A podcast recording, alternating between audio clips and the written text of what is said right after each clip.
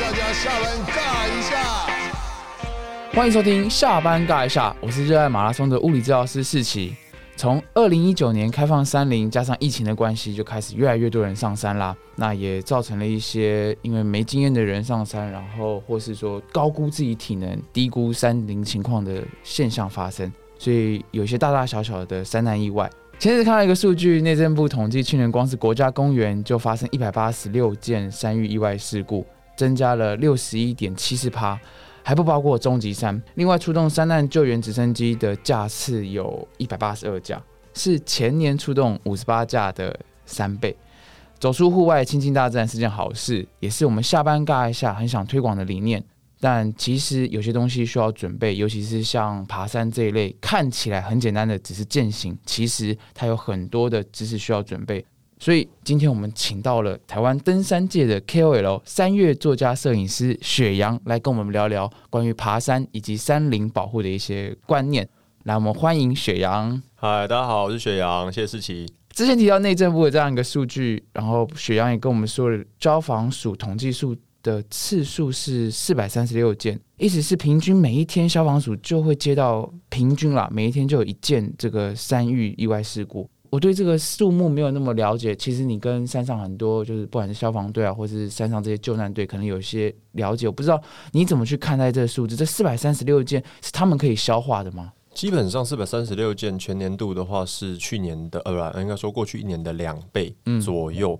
对，那其实你看那个呃国家公园入园，它是成长了大概六十趴左右，但是其实因为国家公园它本来就是趋近于满载，所以本来是假日抽不到，现在是连平日都抽不到。对，就只是把原本。可能平时有空缺的床位全部补满的状态下，那你就可以想象，其他非国家公园的我们无法统计，也没有总量管制的区域是爆量爆了多严重。然后以国家公园的数据来看，入园人数总入园人数成长除以他们的三难增加比例，总三难比例只从了千分之五成长到千分之六，所以基本上比例是没差了。那么多的三难只是因为人变很多，所以事故会跟着多。对，那另外而言，这样子的量对于地方的搜救能量能不能跟上？其实我个人的认知跟朋友们的是互相的交流下，就是发现说，哎。也是趋近于满载。如果人数再照这个呃形势成长下去的话，未来真的很有可能遇见捉襟见肘的情况。就是一个地方出了山难，然后地方的消防分队出动之后，另一阵山难出现了，还没有人去支援，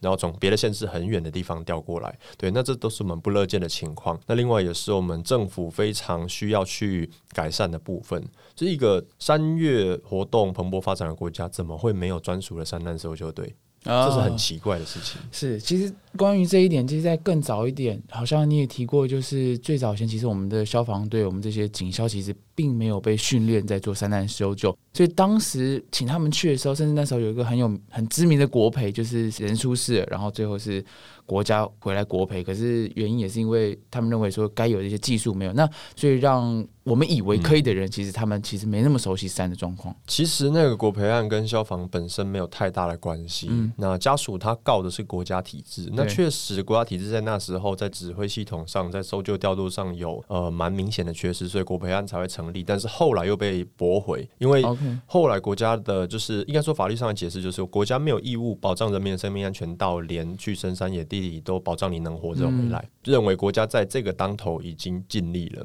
对，那你回过头地方消防，你刚刚说他们本来不会嘛？对，但是这两年被抄到会了。是，他们本来专业度还好，但是因为靠山的分局天天上山搜救，你久了，你也就是怎么讲，厨房走久了，你就是做菜基本上也有个就是呃几分像了。是对，那甚至也有人因为爬走那救着救着，哎，自己爬山也有兴趣，然后就是练得更更专精。我们就开始开始发现说，哎，各地消防分队里面都有几个那种哇，那个真的是山难搜救，绳索也厉害，搜急救也厉害，然后体力又很好的那种山难搜搜救队员。这方面的知识经验。很好，然后找人的效率变得很高。对，可是问题是他们平常还是要负责其他勤务啊。那这样子在山难搜救的当下，就是代表说地方分局能够支援地方勤务的机会变少了。那万一万一未来如果真的不幸一个地方同时发生两个山难，人都走光之后，又发生一个大火警，怎么办？没人。消防队原本的药物是要处理乡镇人居住地方的火警，结果被山难急火警跟急救给调度去。OK，对啊，这火警跟急救当然是地方支援最快。那如果你地方有事情，你还要从别的县市来调人，哎，那这不是很奇怪？对，那甚至是说，好，你在别的县市先调过来支援山那，地方地方分队的留着。对，那但是又出了大一点的事情，你又地方人手不够，你又要再从更远的分队调人过来，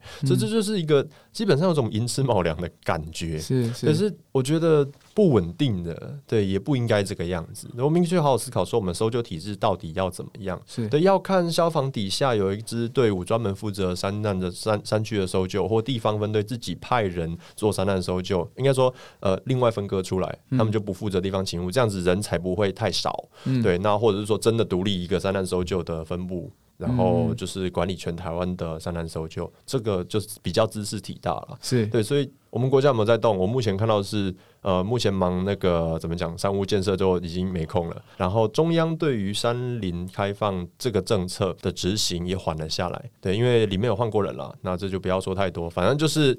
主事者的态度变得没有那么积极的时候，那很多东西进度就会慢下来。剩下最明显、最能让人家感觉到哦，我政府在做事的成分，也就是盖山屋，还有在积极进行。我们可以看到，台湾很多山屋都已经慢慢的开始了建设工程，包括我们的雪山奇卡山庄的改建，诶，初步改建已经完成了。那另外一个还有就是呃，泰鲁格国家公园的巨山山屋，就是我们碧阳纵走中间的一个山屋，诶，它也完成了，而它它也把建材运进去，准备开始盖了。对，那就是这些大大小小工程在进行。那剩下软体的呢？我目前看到改革的幅度，呃，还没有到真的那么的大。哦。软体有一个，就是一站式入园网，现在也非常积极在改善，要试图在山域管理叠床造屋，因为我们的山有三个单位在管，登山，你说那个登山证跟入园证，对，四个单位，警政单位、国家公园、林务局，最后还尬一个退辅会，这是管得乱七八糟的情况下，让试图用一站式登山，呃，应该说登山申请网站，对，然后来让国人或者甚至到外国人对于台湾的山域申请能够非常的便捷、快速，而不用烦恼说哦，到底这座山要跟谁申请是，或者又不小心漏申请了，是。这个这有没有必要。雪阳讲到那个登山申请这件事，其实我也曾经爬过两次玉山。那当时爬玉山，其实就是因为我们家有亲戚从加拿大想来，嗯，然后就当时要我们在思考说怎么让一个外国人来爬山的时候，就是台湾在申请爬山这件事情上是蛮麻烦的，尤其是在国家公园类的，像我们说最有名的，每次大家讲要来就先爬最高的玉山。虽然步道方便有山庄，可是其实光是申请这件事情上，其实在法规就有很多的的门槛。对，但是其实我们最近也有看到，有啦，法规还是有在改，比如说入山证的逐一废除。我们现在剩下极少数的地方需要入山证，然后但也因为这个现象，所以我们更容易忘掉那些极少数的地方需要入山证。现在包括连学霸国家公园，因为台台中废了，然后再来就是那个仁爱乡废了，天池也废了。是对，入山证废除之后，基本上你在没非国家公园的地方爬山，你不用申请任何的东西，那国家公园就只要申请入园证就好了。是国家公园的入园，对，就是尽可能地把它简单化，嗯但是至少你有一个报备的机制，让主管机关知道你去哪里。是那在像天池山庄这样子付废除入园证的步道，那没有人管怎么办？那林务局跳进来了，因为天池山庄本来就是林务局在管理，他们现在我觉得做的非常的好，就是林务局动很快，他们在天池山庄因为人潮爆量，他们那个扎营简直是一个。夸张到步道只要大一点的地方都会被搭帐篷，去年底变到这个程度，然后今年路边停车的感觉，就就是是植物边停车，然后盖在步道上面，那个乱象已经到了无法无天的地步。是对，那个山上本来就是法管不到的地方，你如果没有人力在当地。进行长期的或固定的管理的话，对，那你放任民众无限的自由下去，那结果就是大家都不自由。你上山，你还要担心有没有地方睡，没有地方睡，你还要去找一个草丛睡啊，然后草丛草丛又挡到步道，然后后面进来的人观感又很不舒服。为什么我们要把山搞得像难民营一样？是对，所以这时候在无限的自由下，我们更需要就是适度的管理，适度的限制大家的自由，保证大家在山上都能拥有自己最好的体验跟自由度，而不是放任大家就是上面乱挤乱弄。对，像加罗湖啊，然后界貌寺啊，其实都这种连林务局都还没有办法介入管理的地方，就发生了就是呃怎么讲帐篷城啊，一个晚上好一两百人在那边睡啊吃饭的那种现象。是。对那许安可以跟我们讲一下，就是天池山庄林务局它是怎么介入，然后用了哪些规范？因为天池山庄本来就需要申请，那联务局也是规定说只能在呃规定扎营地方扎营，那营位跟商务都是可以抽签的。对，那所以说他在门口就放了一个管制哨，有桌子有人在那边管理。二十四小时吗？嗯，还是他会有哪一个时间段来来避免说，因为总会有些时间有些人偷摸进去。管理员醒着的时候，但是偷摸基本上可能会装一些红外线啊，什么东西啊来，就是呃警示对警示管理员说有人要偷摸进去，但是通常那个都算少数。嗯，正常时间进来的人，因对为天池很长，你没有在正常时间进去，你基本上你就几乎整路摸黑在走。你为了爬山。偷偷摸摸到这个地步，你也我也是服了啦。对你为什么不换条三爬就好了？是是是，，对，那下次抽签抽到再来嘛。嗯，所以在门口先对，门口就有一个管制哨，天子山庄也有确保你有定到位的。对，然后就是呃跟人家 check 他的床位啊什么的，然后在大家都扎完营、吃完饭之后，开始到步道散步，嗯看到帐篷就哎。劝导，或者是说甚至开罚之类或登记都有可能。嗯对，但是因为我没有在跟他们 check 他们的管理手段强强度到什么程度，对，所以基本上就是目前有这样的措施。那也很明显看到坚持山庄的呃游戏体验有大幅度的改善，因为就嗯有人在管理。对，人多的地方一定就要管理，没有人管理就一定会产生各种的乱象来压迫到大家的权益。是是，那一开始只是权益，其实再麻烦一点就变成说，甚至有些是危险出现。你有没有发现，在哪一种等级的山，或者是说哪一种类型的地方比较容易出现就是意外发生的几率？有啊，焦山，焦山。焦山，对，因为基本上焦山大部分都是一天来回，然后离各县市很近，所以基本上它没有任何的门槛，而且大家都熟悉。去年的山难之王是剑龙人，剑龙人，对，新北市瑞芳那边，呃，不是瑞芳，金瓜石那边很著名的一一座山啦，反正乌尔茶湖山附近那一带，然后就是因为它有铺路的棱线，然后漂亮的景观，然后手脚可以可以手脚并用爬，有刺激感，然后路线长度又长，所以基本上它吸引了很多人的前往，因为在那里随随手拍都可以拍出非常漂亮的照片，但也因为它地形有点难度，加上它很曝晒，路线又长，要走一整天，所以基本上去的人，万一你水带不够，你就很容易缺水，然后走到中暑。然后天气变了，那因为棱线上没有遮蔽，都是石头，所以你就可能淋雨，你可能就是呃太冷啊，干嘛的？对，然后再来就是因为路线太长，所以你体力不够，你爬一半上不去下不来，哎、那所以山难就出动了。所以去年的山难最多是这个，是焦山反而是一个我们不可以忽略的地方，原因是我们太习惯它了，所以进去很容易就是哦，随随便便就去了，呵，怎么会这样子？对，很常发生这样的事情。焦山山难基本上都是这样发生的。那你可以跟我们分享一下，就是像这样焦山这种情况，如果要 for 那一群真的是很没有登山经验的人，大概做好哪些事前准备会是重要的？基本上焦山的准备还蛮简单的啦，嗯。对，就是水。要带够，基本上两个小时左右的，我会说，那你就带个五百到一升，因为焦山很热，嗯对，那说不定要带到一升，嗯。对，那然后呃半天的你就带个两升，嗯。那超过半天的你就带个三升，嗯，对，就是大概这样去准备你的水量。那这个东西基本上很容易被大家忽略，因为我们基本上太习惯去便利商店买水或者买饮料这件事情。对，那我们当我们离开了都市，进入了野外，那我们就会忘记说，诶，水其实很难拿。对，就是你不是说要就要的东西，我们要先有这个体认，我们才不会让自己处于缺水风险中，因为缺水会让运动表现大幅的下降。对，对，然后脱水更可能会有生命的危险，会会引发中暑啦、热衰竭等等的症状都有可能。对，所以基本上这个是交战的第一关。第二关的话是天气，我们在野外不管在哪里都要保护自己的安全，免受大自然严苛气候的侵袭。所以基本上雨衣、雨裤是一定要带的，嗯而且尽量我会。不太推荐使用那个轻便雨衣了，主要是它很容易勾破。再来，轻便雨衣它的材质是全部都橡胶，它没有任何的透气性，你穿了你马上就 就是怎么样，走几步你就湿爆。对，然后再来就是，如果你要买雨衣的话，我是蛮推荐用迪卡侬那一种，而不是机车雨衣。如果你预算有限的话，原因是机车雨衣它本身非常的重，在山上我们每一公斤的重量都会是我们身体的负担，会侵蚀我们的体力。尤其是爬山是一个两小时、四小时甚至七八小时的运动，焦山啦，然后就是看看它的呃，也就是有没有标榜防水啦之类的功能，那种东西其实都可以，就是它重量不会太重，对，然后有一定的透气度，或或高或低啦，看你花多少钱或买到哪一种款式。有那个最贵的款式不一定是最透气的、哦。对，因为透气的款式不一定耐用，所以就是一个非常复杂的，就是呃选择题。然后你就是看自己的需求跟预算，还有喜欢的外形去决定你要哪一款。嗯，对，迪卡侬的我觉得是最低标，其他的就是自由发挥、嗯这样子。雨衣裤裤子记得，因为如果我们穿那种都市用的一件式雨衣的话，我们脚一抬起来，那个水就会跑进来。嗯，对，阿登山很多抬脚的动作，对，所以我是不推荐使用那种在山上使用那样的东西。当然你要用也是可以啦，就是后果就是自自己负担嘛。对，如果你的身体很好的话，焦山不太容易遇到失温的危险，只要你不是冬天。原因是台湾真的太热了，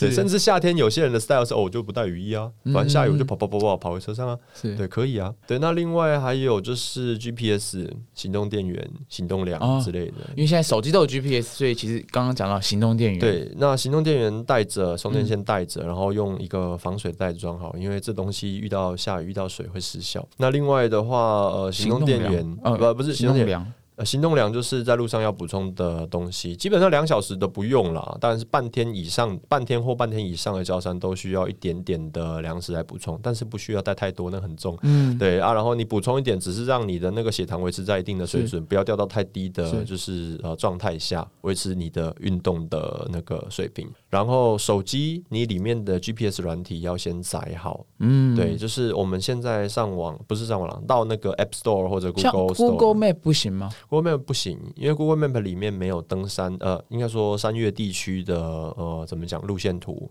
对你最少最少一定要载一个呃登山用的 APP，对、它可能叫做离线地图。对，那基本上现在呃很多系统都有属于自己的。那免费的像 Hiking Book 是一个付费订阅的，但是你免费的话，它就有路线图给你。对啊，界面长得也蛮蛮漂亮的，所以大家可以去载载看。对，不过它的订阅就会比较贵一点点，但免费的也可以用的非常的没有障碍。是是，对，那另外，如果你想要更进阶一点的话，就是如果你是 iPhone、iOS 手机，我会推荐你就是买那个三联日志这款 APP。对，因为我自己买了，我觉得很好用。那上去年初的时候，就是呃，我跟队友去走那个鹿野溪那流域的大行程的时候，就买了，买了才发现我太晚买了。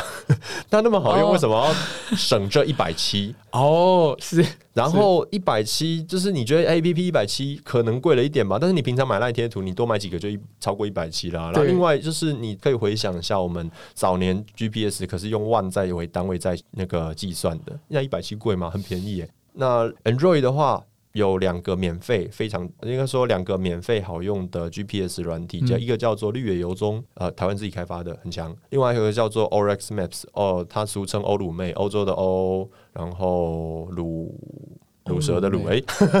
然后英文怎么拼？O R U X Orex，然后 Maps。R U X，对，那这个东西基本上它不在 Google Map 里面，呃，Google Store 里面，它因为各种复杂的原因，你要用你要用这个东西搜寻，用 Google 搜寻它，然后照着教学把它装进你的手机，就是一个工程师导向的软体。对，啊所以绿野中就比较那个友善一点，就是是哦，石头就有了，直接载，嗯直接用。你也许今天挑战焦山就是路况啊，或是有一些小岔路，让你离离开你原本应该走的道路。其实对，这时候你有一个 GPS，然后 GPS 地图知道自己在哪里，你知道该往东西南北哪个方向走回去。对对对，就像我们在城市呃城市迷路的时候，我会打开 Google Map 一样，找到我原本要找的地方。他们就是山上的 Google Map，山上用 Google Map 一打开你会傻眼，白的，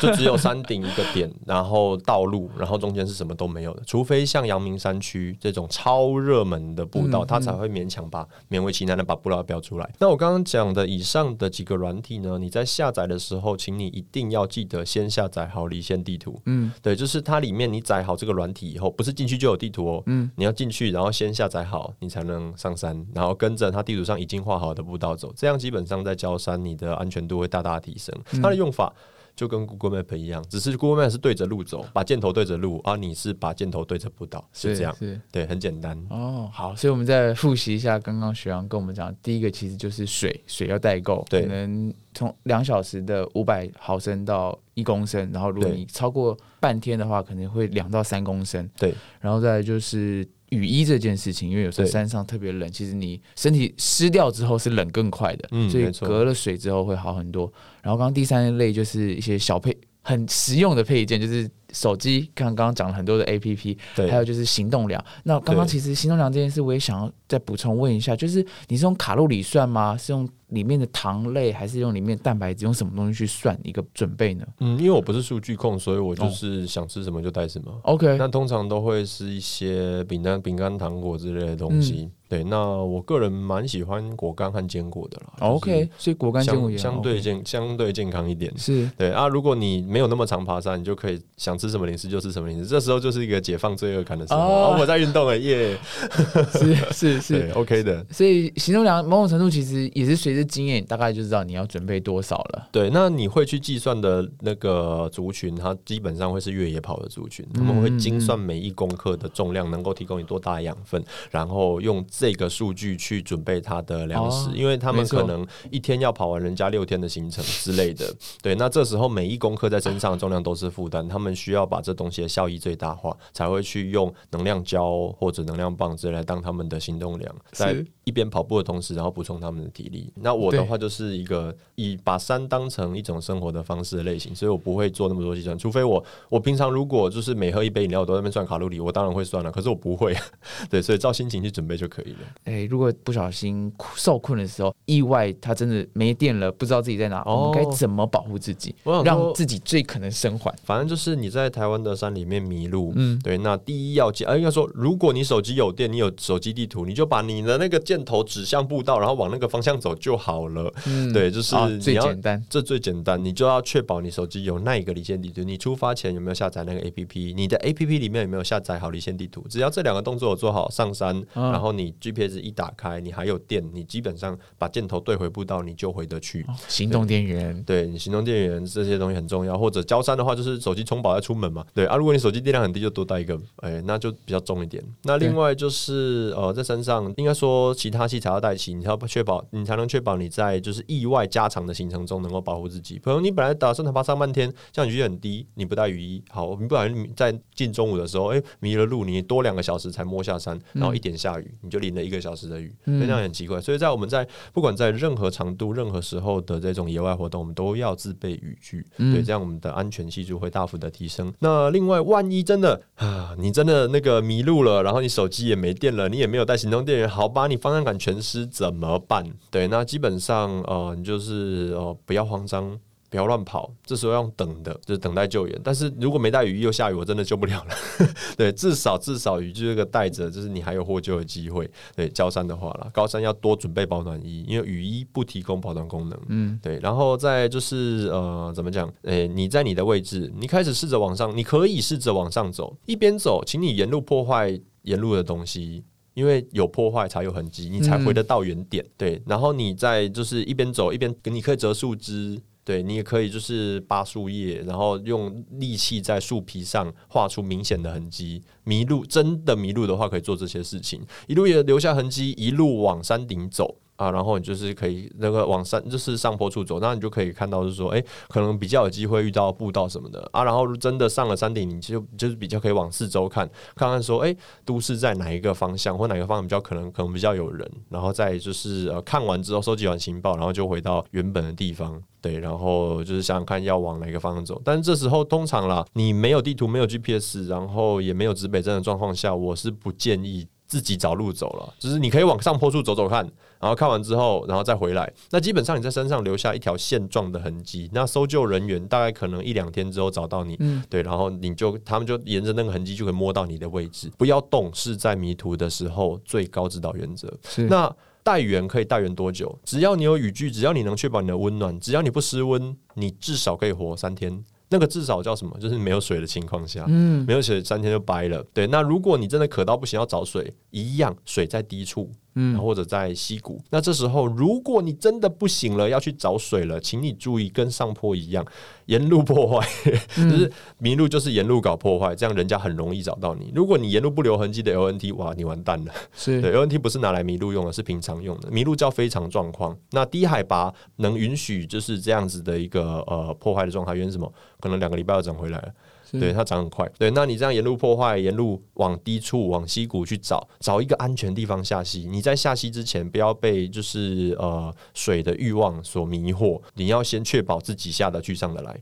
对，不要看到水就疯了。嗯对，那下去就完蛋了，因为你困在溪谷，人家是更难找的。嗯但是至少你在你原点下溪谷路程中，你又留下了一个现状的痕迹带，那搜救人就会很容易沿着那个痕迹带摸到你的位置。是对，所以不要慌，在下溪谷的时候要避免坠落、受伤。对，然后就是呃取完水之后或喝饱，然后还是回到原位或者安全、干燥、温暖的地方待援。对，那这样子的话，你的安全性就会大幅的提升。哦，对，这是迷路的时候，你真的什么事都没办法做，也手机没电、没地图没指北针的时候该做的事情。因为一般人迷路，你想找路出去，不好意思，就是越离越越迷路越深的几率蛮高的。对，但是我不否认，你刚离开不到不久，你是有机会摸回去的啦，就是顺着原本的轨迹摸回去。所以基本上我们要避免路很简单，就是大部分的焦山步道或者所谓热门的步道，没有爬过山的人会去的步道。那应该说一开始脑袋里面内建那些步道，基本上你都不会在草丛里面钻。只要你走路走一走，发现哎，跟怎么碰到草了？那你有很大的几率迷路。你要先确保一下，你的眼前是不是有一条很明显像那个开阔带，连续的开阔带，那个是路。可能阳明山里很多在建筑里面像隧道一样嘛，嗯，对，或者合欢山像在草原一样有一条很明显的土路，对，那这就是路。对，那如果没有的话，就是试着往回头走。如果回头走一阵子，你还是没有办法接回原本的步道。那就要动用我刚刚的方式了，上山顶看看，然后回到原就带源，保持自己的干燥、温暖，然后还有水源。对，那水源的话，也是一路搞破坏下溪去，或喝完再回到原来的地方带源。是，然后留在原地，就是搜救队其实会比较知道该往哪里走。对，然后再来，你一迷，你发现你迷途的当下，基本上其实你离传统路是最近的，是人家最有可能找到你的时候。你越如果那个你自己试图找路出去，越迷越深，那基本上完蛋的几率比较高。那再来就是呃，搜救是这应该说人是这样啦。我们那个失温的话，大概三个小时就掰了。那刚刚说没有水可以活三天，所以三。等三天等不到人来的时候，你还是得下溪取水。对，那让你知道怎么安全下溪取水比较重要。再来，你水水有了，你也温暖了，你可以活很久。我们历史上有很多的案例，就是在没有食物的状况下活超爆久的，像最有名的就是三箭。对，一件是那个二零都是两件，二零一七年就是一个是哈伦能呃能高哈伦三难，李明翰他饿了两三个礼拜，对，还是三四个礼拜我忘记了。然后有数字的是那个尼泊尔梁声月那个事件，他活了四十七天，嗯，对，把所有的食物都分完之后，就是整总体撑了四十七天，是，对，然后再来还有一个就是哦，今年还是去年发生的那个古关掉到涵洞里那个男子，他饿了四十天，对，就是那种动动不动三四十天的这种饥饥饿是人能忍受到的啊，不然我们平常。在那个烦恼减肥、烦恼什么的，对，烦恼心酸的，是不是？对，所以不要担心自己饿死，这是 nonsense。你要饿死很困难，对，要饿很久才会死，只是你可能饿到精神错乱就是了。冷死跟渴死是比较快的，对，比较快。就是野外有三三三原则，三小时应该说你失温，你三小时就掰了；你缺水，你三天就掰了；你缺食物，至少三个礼拜才会掰，至少。对，随着你身身上累积的能量多寡来决定你能活多久，但也不要因为这样把自己吃胖了。是是。OK，刚好那个许阳讲到，就是把山当做一种生活，所以可以跟我们分享一下，就是在城市生活、在平地生活，跟在山上登山的那种生活的感受差异在哪里？它吸引你的是什么点？嗯，在山上的话，基本上就是一种。它是就完全脱离你的舒适圈了。那当然，你爬多了，它也变成你的舒适圈，没有错。嗯，对。那它的话有一种完全的独立感，对，而且你面对的每一步都有可能是比较未知的东西。就算你调不到，你去再多次，对，那你每次去看到风景，基本上都会不太一样。那都市的话，就比较难有这样子的一个变化性存在，对，因为比好比说植被的变化，对，然后光线、天气。对，然后还有什么可能偶尔遇到动物啊之类的东西，就会会让你整趟旅程充满了呃小小的惊喜。对，跟跟日常生活不一样的氛围。那在山上山上过夜的话，就是一种独立感，就是你会很清。如果你准备好，如果你就真的在山里过过几夜的话，你就会发现说，哦，原来我能够这么独立的照顾自己。对，然后我如果准备好的话，我可以在山上过这么长的日子。原来人类需要的东西真的不太多，一个背包你就可以。好了，我的背包比较比较大啦，一个背包可以在山上活个十六七八天，对，都都可以。那为什么我们日常生活要这么的，呃，对这个世界所需无度？你会开始去反思一些，嗯，对于生活、对人生的一些观点。对，跟感受，对我觉得这是登山给我很棒的东西。是，当你随着海拔上升，你的植物就会，应该说植物的样子就会渐渐的改变，会在你不知不觉间换一种森林。嗯，对，如果你没有沿路在注意的话，你会觉得好像突然换了。但如果你沿路注意，你会发现，哎，什么东西慢慢的变少了，什么东西慢慢变多，到最后就是全部都是什么。然后什么都没有。啊。对，其实我觉得没没没记错，我记得爬玉山的过程中，应该就蛮明显的能够感受到。玉山的话，阔叶林的比例不高，因为它哦起点就是两千六，是对，所以基本上起点的过叶林比例就不高，所以这个变化就是。嗯，算三层，第一层就是呃下面的哎四层啊，真阔叶混合林，然后有一些二叶松，对，然后呃怎么讲假沙里啊等等啊，再慢慢的高，哎进入铁山林，对，然后铁山森林，然后里面你会发现，诶越往上走，冷杉越来越多越来越多，到最后变成冷杉纯林在排云附近，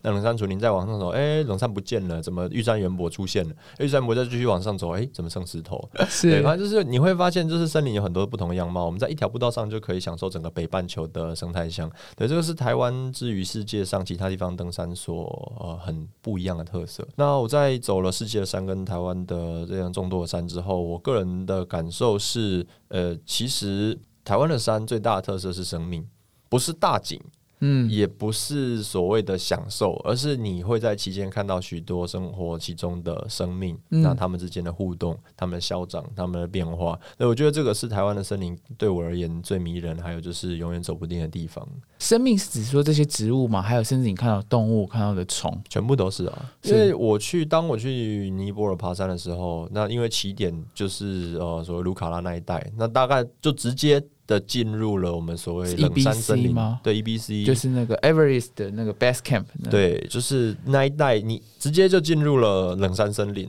然后走走走走，超过三千五、四千以后，哎、森林就不见了，然后永远都剩下石头。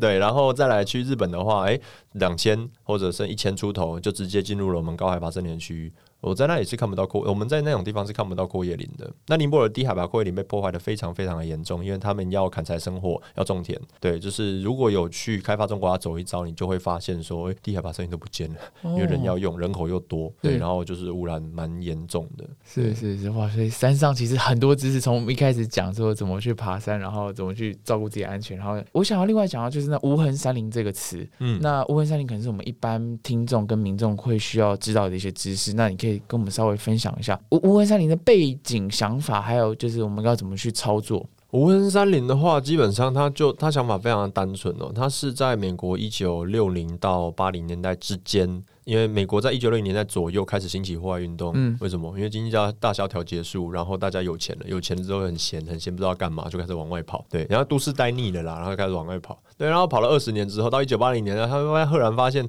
哦哟，我们那个能玩的地方都要么脏到爆，然后到处生活遗迹，然后那个草原都是像蜘蛛网一样的路基，就好丑。对，然后他们才开始反思说，哎、我们到底要怎么在玩的时候，然后保障我们自己的环境不要被破坏？我下次来玩的时候还想要一样漂亮的地方。那 LNT 文山林就是在这样子的一个呃背景下诞生的。那它的宗旨就是让我们在这个地方就是永远漂亮的玩下去。所以基本上你在山上的任何一举一动，不只是山啦，野外。一举任何一举一动，你只要思考一件事情就好。我这个动作会不会对这个地方造成不可逆的影响？嗯如果会就不要做，如果不会就做。嗯，了解。所以这样意思就是说我今天去长这样，我两年后去长这样，我二十年后带我小孩，我四十年后、六十年后带我孙子来，他还是长这样来。，哦，孙子带来，是是是，对对对，都还是要长这样。对，所以基本上它的很种很简单，你的行为会不会对环境造成影响？不会，你可以放心做；嗯会，你想想一下，你要不要做？到底山上哪些东西会，哪些垃圾它可能会留到两年、四年后、十年后，然后哪些行为其实。因为我必须说，我们人上去，因为时间待超过半天，你可能就有嗯上厕所的需求，你有过夜，你可能有吃东西，然后有垃圾的的处理。那这时候就是哪些东西的准备可以帮助我们？因为有时候不是我啊，我道德上我知道我要无痕山林，可是糟糕，我今天就是没有准备到一些道具，没有准备到一些工具，所以导致我这东西就不小心留在这了。嗯，基本上就是垃圾不落地，你就已经做好大部分的无痕山林了。嗯那垃圾这东西，一般来说，台北人会比较习惯这件事情，因为台北有一阵子把所有垃圾桶都撤掉，因为他怕哦大家偷塞家用垃圾到公用垃圾桶。但是现在放回来之后，还是照照塞啦。对，那就是呃，你基本上一个观念就是，我们很会，我们会很反射动作，想要把垃圾丢掉，丢离我们的身边，找一个垃圾桶丢，或找一个洞塞。嗯但是我们忘了一件事情，那就是所有我们在山上制造出来的垃圾，那都是我们背上去的。那为什么背不下来？那个也不用特别准备垃圾袋，就是你可能糖果包装纸，如果它不很脏，你就塞到背包的某一个夹层，对，然后下山的时候记得清掉就好。那或者是说，如果有一些比较脏的，如果你有吃完的糖果包呃那个饼干啦，或者一些坚果啦、果干的包装袋，它是夹链袋的，你可以把那个夹链袋当做垃圾袋，东西全部往里面塞，对，然后再拉起来，这样都看不到。那如果说你在山上上厕所的话，基本上就是 LNT 里面有一个原则是顾及其他使用者。对，然后就是尊重其他使用者权益，意思就是说，上厕所是一个直接影响到其他使用者，你。不用等明天，你可能下半小时后就影响到下一个使用者的行为，所以我们可以尽可能思考说，我要怎么在上厕所的同时，然后兼顾说，哎，下一个来的人不会看到我的东西。你就把自己想象成一只猫嘛，就是把自己的大便和尿尿藏好，基本上没事。尿尿很简单，就是远离步道就好。嗯但是你也不要对着水源尿，可能下面人在喝水 啊！天哪，对，那就是大便的话，就是猫会怎么样？会挖洞，你就挖一个洞，然后把大便搭进去，然后把洞填起来就好了。OK，对。那至于卫生，就是擦屁股的卫生纸、之和湿纸巾之类的东西，你也是就是塞进一个不透明的夹链袋，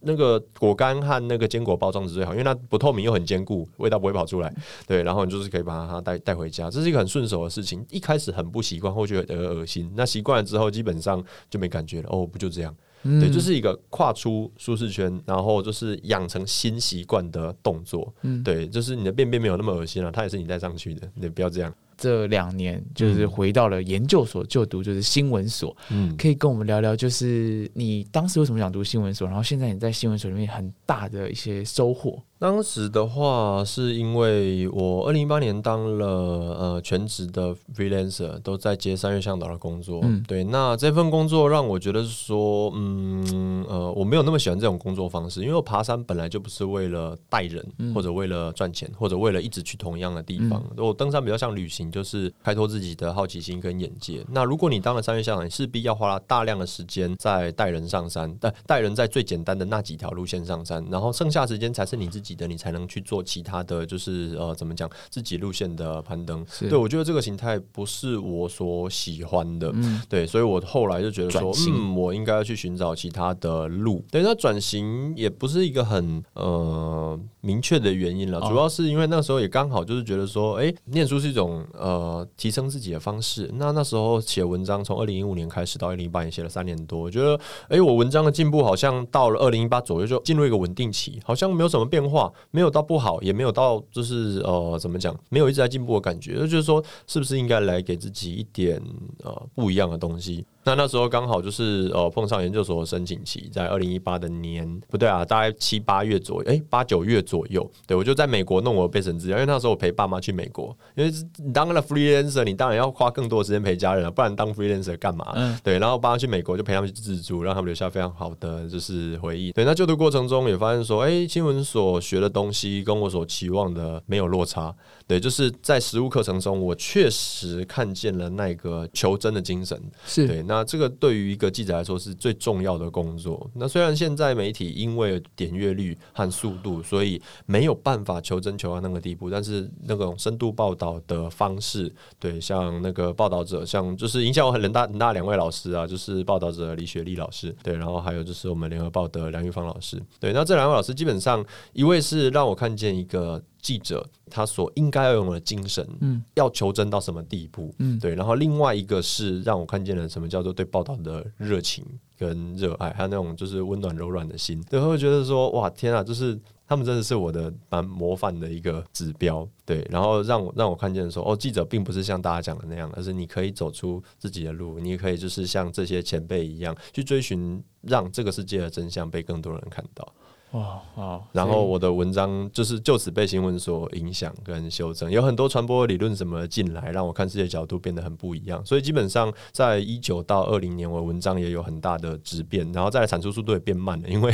在看亲自看见第一当事人讲出真相之前，我不会轻易去评论一件事情。以前是会的，以前是看报道说哦，报道应该是真的吧，就是拿报道的东西来写，然后就被骂的乱七八糟。当然，大部分人看不出来是被媒体人骂的乱七八糟。对，嗯然后甚至有媒体人就是呃直接 po 文说，就我好讨厌雪阳啊，对，因为他 blah blah blah，对，然后后来才知道说，哦，他就是那种求真型的，然后就私信他道歉，对，那是过很过去发生的事情，那现在当然也和解了，是，对，就蛮蛮有趣的一个心路历程的变化啦。对，那也跟我进新闻所的呃怎么讲目标一致。我现在已经基本上呃已经学到了，我觉得啦，就是我想学的东西，那想继续在这条路上，对，然后就是呃继续的写下去，让大家看见我在关注的东西，不是关注我，对，这是我 slogan，不要看我，看我在看的东西。嗯，好，那就是刚好刚刚在我们开始录音前问了一下你现在研究所的进度啊，那你已经到了最后一个阶段在写论文，所以可以跟我们稍微聊一下，就是你论文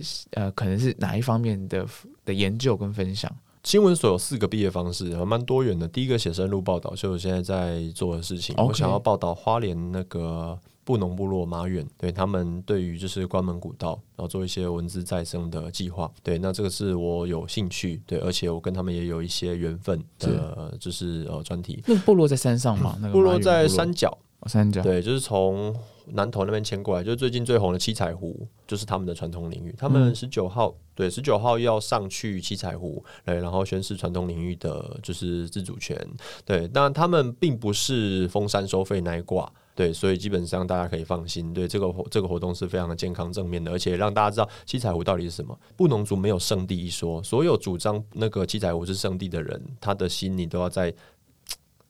考虑一下，对，因为不管是正的反正，还有就是因为那个布农族有分五大社群，所以真正在七彩湖那一带以前在那生活的叫做单社群。单社群几乎所有人几乎啦，因为少部分住在地里，很少很少部分，大部分都是原封不动迁到马远，现在马远部落位置。对，所以他们做这件事情，做这个宣誓是很十分有意义的。对，然后再来就是对他们当年的迁徙路线叫做关门古道，对，有一些计划，我想要报道这件事情，因为也让一方面让社会看见说，哎、原住民对于自己的呃文化，对，然后在心或者保存，要愿意做到怎么样的地步；一方面也让原住民族群看看说自己的传统文化跟在地的这些特色的呃资源，我们可以做什么样的利用跟永续保存。我觉得这个是很有意义、很有意思的事情。那当然也会试试看有没有机会去访问其他的部落，像司马库斯啦，然后做的很有名的啦，就是南澳那边啦等等，他们有什么想法跟他们现在做在做的事情。对我觉得这个对台湾未来三月进程是是非常有意义的，因为你会发现